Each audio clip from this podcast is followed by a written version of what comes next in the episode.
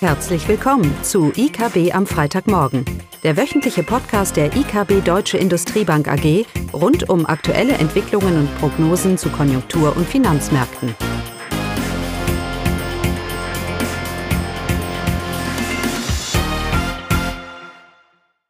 Willkommen zu IKB am Freitagmorgen mit Klaus Bautnecht und Caroline Vogt. Die Themen heute US-Konjunktur, deutsche Industrie und die Schuldenbremse.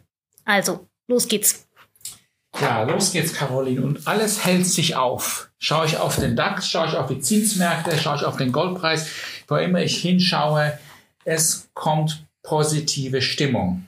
Und die Frage ist, ist das jetzt nur ein Hype? Ist es eine Überreaktion oder ist es fundamental nachvollziehbar? Und wir sehen das als fundamental nachvollziehbar, weil zum einen, wir sehen, dass die Gewinne der Unternehmen gemäß Erwartungen sind, auch wenn die Erwartungen natürlich nach unten angepasst wurden. Wir sehen es in den BIP-Zahlen fürs dritte Quartal. Die waren jetzt nicht euphorisch, aber sie zeigen uns alles andere als eine Konjunktur. Das mag in den USA, China oder auch Europa sein. Eine Konjunktur, die uns wegbricht.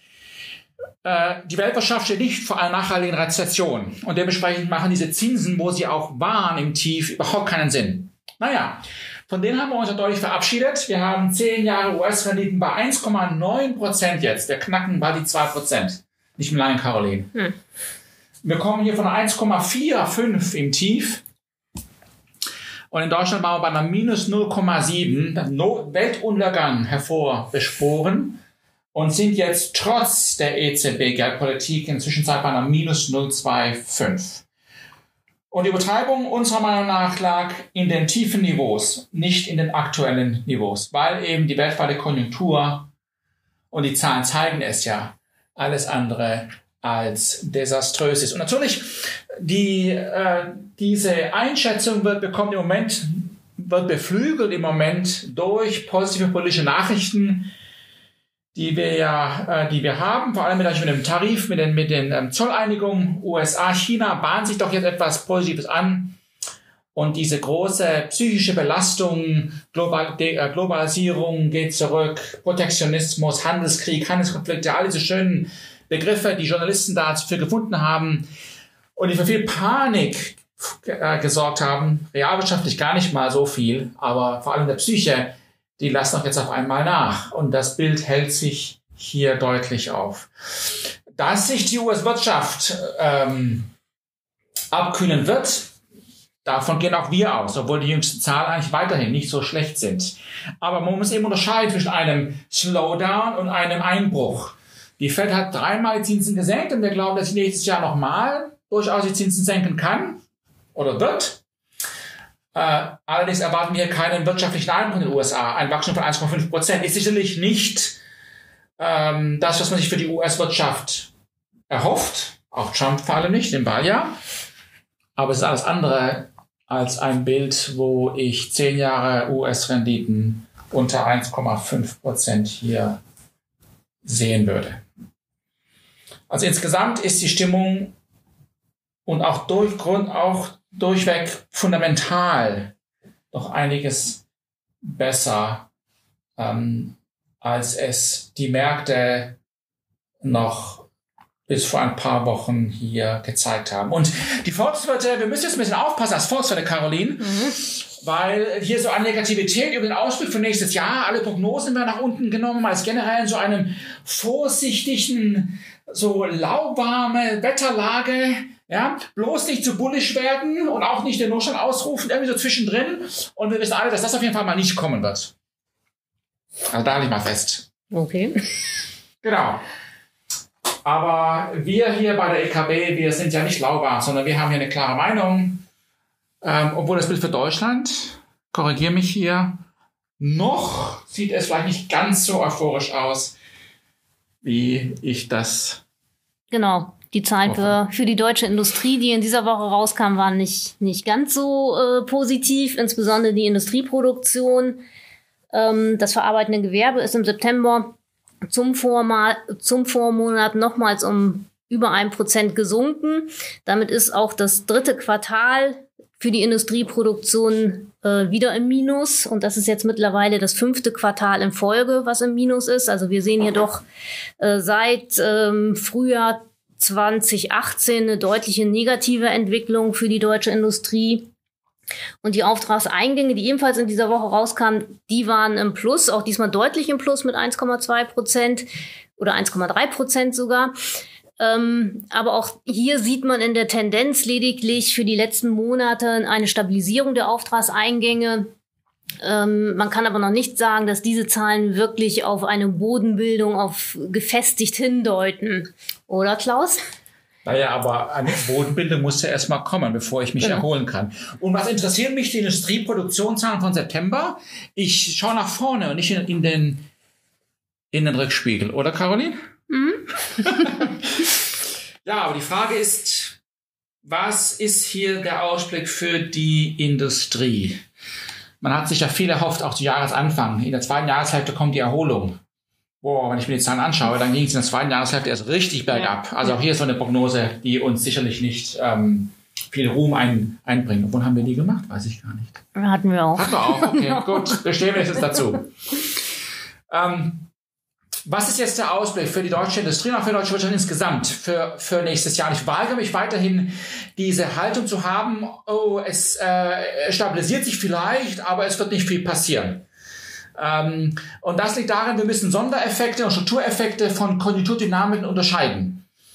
Und wir haben bei der EKB ein kleines Modell gebaut, um mal diese 4% Produktionsrückgang, die wir dieses Jahr sehen werden, zu erklären. Und da zeigt sich, dass etwa die Hälfte von diesem Rückgang rein konjunkturell bedingt ist. Das heißt auch ohne so eine Effekte. Und ohne Trumps Zölle und all die anderen, all die, all die anderen Aspekte wäre nach dem Boomjahr 2017 die Industrieproduktion sowieso mit zwei Prozent zurückgegangen. Das ist ganz klassisch zyklisch. Ja, und die anderen zwei Prozent, die sind eben auf Sondereffekte zurückzuführen.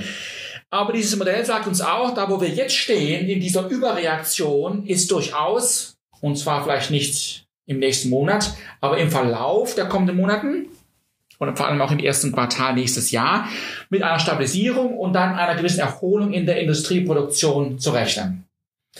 Das heißt, ich brauche keine positiven Impulse und Argumente, um zu argumentieren, dass wir mindestens ein Prozent Wachstum in der Industrieproduktion nächstes Jahr im Vergleich zum Rückgang von diesem Jahr sehen werden.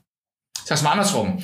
Diejenigen, die eine Stagnation in der deutschen Industrie oder sogar noch einen weiteren Rückgang nächstes Jahr sehen, eine negative, pessimistische Einschätzung, die ist nur haltbar mit extrem negativen Impulsen. Also ich muss irgendetwas finden, was das Bild wirklich verschlechtert, sei es ein chaotischer Brexit oder was immer.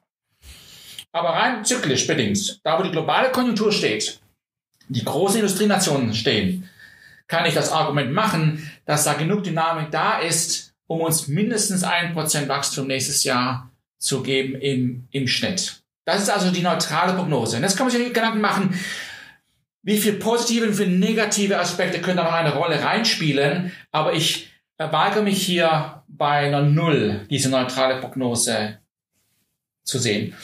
Und das Bild entwickelt sich ja auch dementsprechend. Wir sehen ja, dass mit einer stabilisierenden Weltkonjunktur auch die deutschen Exporte, die ja dieses Jahr so gelitten hatten, auch das wird sich etwa stabilisieren. Darum weigere ich mich auch, Caroline, diese BIP-Prognosen, die es da draußen gibt, die so negativ sind, hier zu teilen. Wir werden dieses Jahr ein BIP von 0,5 oder 0,6 haben. Das Sachverständigen Gutachten sagen nur 5, wir sagen nur 6, das ist, wie sagt man da? Egal. Egal, okay, ist egal. Ist egal. So. Aber für nächstes Jahr sagen viele Volkswirte, passiert nicht viel, wie ich zu Anfang gesagt habe.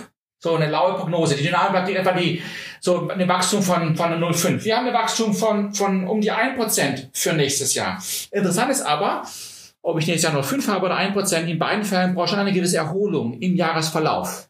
Der Unterschied ist, dass wir eben im ersten Quartal schon einen gewissen Bounce Back sehen. Ähm, in der Wirtschaft werden es andere erst typisch vorsichtig hier im Verlauf des nächsten Jahres. So langsam geht's dann wieder nach, wieder nach oben. Ich glaube, es wird einiges schneller hier gehen und ich denke, da sind positive Überraschungen durchaus zu erwarten, auch was die Prognosen angeht. Ich denke, wir sind an einem Punkt angelangt, wo wir jetzt anfangen werden, realwirtschaftliche Prognosen, Industrieproduktion, BIP-Wachstum eher wieder nach oben anpassen als nach unten. Genau, das ist das Gegenteil, Caroline, vom letzten Ja. Jahr. Letztes Ja. Jahr zu dieser Zeit hatte man noch ein, man hoffte noch und hatte ein, ein relativ hohes Wachstumserwartung. Und von da ging es nur in eine Richtung. Und ich denke, jetzt sind doch viele Volks- oder viele Prognosen einfach zu negativ, was das nächste Jahr hier, hier angeht. Auch wenn die Durchschnittszahlen vielleicht nicht ganz so gut laufen werden für nächstes Jahr, aber entscheidend ist eben auch diese Dynamik. Und das sagt auch das Sachverständigengutachten zumindest, dass bei Ihnen etwas später, wie gesagt, hier eine gewisse Belebung dann doch stattfindet. Und das wird von, gemäß unseren Modellen, von eben von der deutschen Industrie getrieben. BIP Deutschland? BIP Deutschland, unsere Quartal? Prognose. Nächstes. Drittes Quartal. Hm? Ja, die Zahlen kommen äh, nächste Woche raus, am Donnerstag. Ähm, wir rechnen damit, äh, dass es natürlich so um die 0% sein sollte. Es gibt auch welche, ähm, die eine leicht negative Wachstumsrate unterstellen. Also klar, eine technische Rezession äh, ist möglich. Das sieht man auch anhand der Eurozahlen. Euroland-Zahlen, die ja schon veröffentlicht wurden, dass äh, die deutsche Wirtschaft wirklich im dritten Quartal schwach verlaufen wird. An diesem Punkt, bei diesen Veröffentlichungen werden auch immer die Vorquartale revidiert und das kann natürlich auch noch mal einen, einen entscheidenden Einfluss auf die Prognose für nächstes Jahr haben. Müssen wir dann mal abwarten. Genau, dann haben wir diese Woche eine Einschätzung, eine Analyse zur Schuldenbremse noch äh, veröffentlicht und die Zeit läuft jetzt ein bisschen davon. Ähm, die wofür oder gegen eine Schuldenbremse sind, haben eigentlich das gleiche Ziel, nämlich Stabilität. Die einen sagen, wir brauchen das, dass der Staat nicht, nicht so viel Schulden macht. Und die anderen sagen, nein, wir brauchen die Flexibilität, dass der Staat eingreift, um die Wirtschaft zu, zu stabilisieren. Beides ist natürlich gerichtet für eine gewisse Stabili Stabilisierung. Unser Problem mit dieser Schuldenbremse ist eher, ist eher grundsätzlich und fundamental.